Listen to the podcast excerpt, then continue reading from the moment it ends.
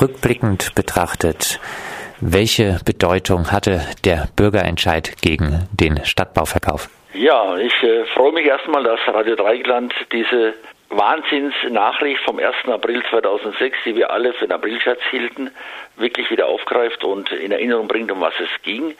Ich denke, rückblickend war es immer noch so, dass dieser Bürgerentscheid auch deutschlandweit die bislang erfolgreichste Aktion von Bürgerinnen, von Mieterinnen gegen Privatisierung öffentlichen Eigentums war.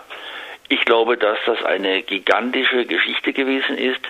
Heute noch wird es mir so irgendwie ganz anders, wenn ich dann denke, wie viele Leute da aktiv waren und wer alles aktiv war. Das ging ja bis in bürgerliche Schichten hinein, aber auch die Mitarbeiterinnen der Stadtbau beispielsweise, die sich um ihre Arbeitsplätze da gekümmert hatten. Es war eine tolle Geschichte, der Bürgerentscheid war wahnsinnig, aber ich glaube, es hat gezeigt, dass es nicht genügt, einmal oder mal ein paar Wochen oder Monate aktiv zu sein, wenn man anschließend nicht weiterkämpft. Nachdem die Bindung des Bürgerentscheids gegen den FSB-Verkauf ausgelaufen ist, hat die Stadt sofort angefangen, den sogenannten Streubesitz der Stadtbau zu verkaufen, hat also auf den Bürgerwillen gepfiffen.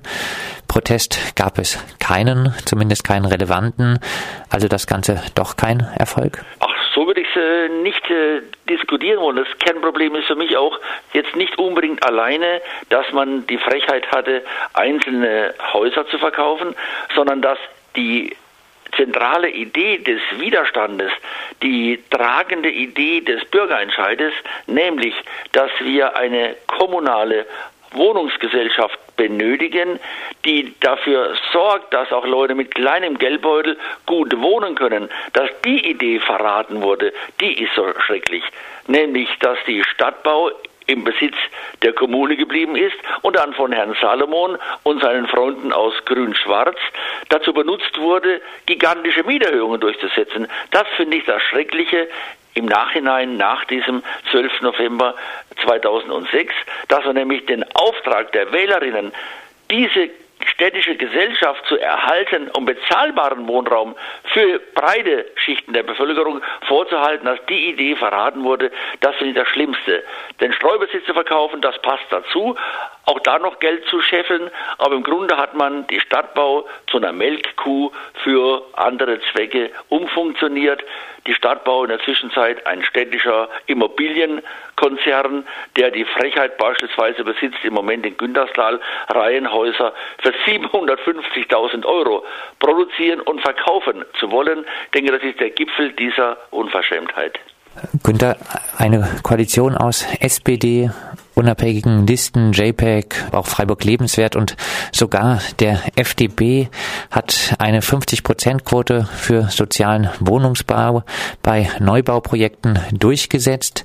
Angewandt wurde die Regelung aber noch nie und die Stadtverwaltung, Grüne und Immobilienwirtschaft nutzen jede Möglichkeit, Stimmung gegen diese Regelung zu machen. Warum können Sie das so unwidersprochen tun? Also ich persönlich äh, finde erstmal diesen Beschluss wirklich toll und da muss man auch die Leute im Gemeinderat loben von der unabhängigen Liste SPD und so weiter, dass man diesen Beschluss überhaupt mal durchsetzen konnte, zeigt auch, was möglich ist.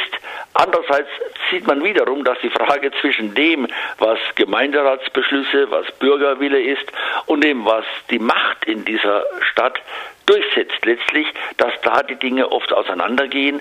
Und ich denke, dass im Grunde der Gemeinderat äh, da auch mehr drum kämpfen muss, dass solche Beschlüsse ernst genommen werden. Ich glaube, das ist das Problem, dass im Grunde die Verwaltung macht, was sie möchte. Und da müsste der Gemeinderat einfach dem Kollegen Salomon und den anderen Leuten auf die Finger hauen und sagen, hallo, wir haben einen Beschluss. Nur scheint mir die Mehrheit etwas wackelig zu sein. Du hast das angedeutet. Diese äh, seltsame Konstruktion ist ja nicht unbedingt sehr politisch stabil. Äh, scheint mir da eher ein Problem zu sein, ob man so einen Beschluss erneuern könnte, weil im Prinzip müsste eine Gemeinderatsmehrheit darauf pochen, dass das, was beschlossen worden ist, auch durchgedrückt wird. Eine gute Geschichte und ich finde es auch wichtig, wir brauchen viel mehr bezahlbaren sozialen Wohnraum in Freiburg. Freiburg ist bundesweit im negativen Spitzenfeld, wenn es um das Verhältnis von Einkommen zur Miete geht. Würde es aktuelle Zahlen geben, würden die wohl grob ergeben, dass die Menschen in Freiburg im Durchschnitt 50 Prozent des Einkommens für das Wohnen ausgeben. Warum regt sich so wenig Widerstand? Ja, die Frage ist, äh, glaube ich, wirklich richtig, richtig gut. Äh, ich habe im letzten Jahr mit einer Gruppe von Studierenden ein kleines Forschungsprojekt gemacht, genau um die Frage, wie kriegen Geringverdiener das überhaupt noch hin, die Miete zu bezahlen. Und eines der interessanten Erkenntnisse war, dass nahezu alle Leute angaben, dass sie einen Zweit- und Drittjob brauchen, um überhaupt noch imstande zu sein, die Miete jeden Monat überweisen zu können. Das heißt, die Menschen tun offensichtlich, anstatt politisch sich zu wehren, sich selbst noch mehr ausbeuten, sich noch mehr äh, verkaufen, dass sie überhaupt das Geld erwirtschaften können, um die Miete zu bezahlen, anstatt sich zu wehren. Also eine ganz interessante äh, Geschichte, die uns da begegnet ist. Oder sie vermieten mittlerweile einzelne Zimmer, illegal oder schwarz weiter und so weiter und so fort. Das heißt, die Menschen bemühen sich, diese Belastung der hohen Miete anders zu kompensieren, anstatt sich politisch zu wehren. Günther, in einem älteren Interview hattest du mal bemängelt, dass das Bündnis gegen den Stadtbauverkauf danach nicht weiter Bestand hatte, dass es kein größeres Bündnis, was Macht ausüben könnte, mehr gegeben hat. Vielleicht als Abschlussfrage, siehst du Chancen auf ein solches größeres Bündnis wieder mal in Freiburg? Also ich glaube, es wäre wirklich, wirklich dringend notwendig, so einen Solidarpakt aller vernünftigen Menschen. Ich sehe es nicht und es ist in der Tat fatal, dass wir damals diese große Chance vertan haben, erstens Salomon auch zu zwingen, zurückzutreten, das wäre überfällig gewesen, die Stadtbauspitze auszuwechseln, auch das wäre überfällig gewesen. Man sieht ja, dass dieser Herr Klausmann, der übrig blieb seinerzeit, dass dieser Klausmann eine ganz, ganz schlimme äh, Geschäftspolitik betreibt und ich glaube, es wäre damals eine historische Chance, die ich im Moment nicht wieder sehe. Ich sehe nicht, dass im Augenblick diese Kräfte wieder zusammenkämen, zumal die SPD schwächer denn je ist. Und ich denke auch, die letzten Wahlen haben gezeigt, dass dummerweise auch in Freiburg äh, im Moment die Mehrheiten eher in eine andere Richtung rutschen. Du hast dich jetzt ein bisschen bezogen auf die parlamentarische, auf die Gemeinderatspolitik. Was müsste denn vielleicht auch äh, außergemeinderätlich äh, passieren, um einen Schritt zu einem solchen wirkmächtigen Bündnis wieder zu gehen? Also ich habe auch das in einem Interview mal bei Radio Dreieckland äh, beim letzten Mal gesagt, dass ich glaube, wir müssten viel stärker auf die kleinen Initiativen vor Ort in den Stadtteilen eingehen, müssen schauen, dass sich dort wirklich im kleinen Bereich Leute engagieren, Leute sich auch mit den Dingen intensiver innerlich auseinandersetzen, äh, sodass es vereinzelt von unten her, von unten her wieder wachsen müsste, dass es Mieterinitiativen in allen Quartieren gibt.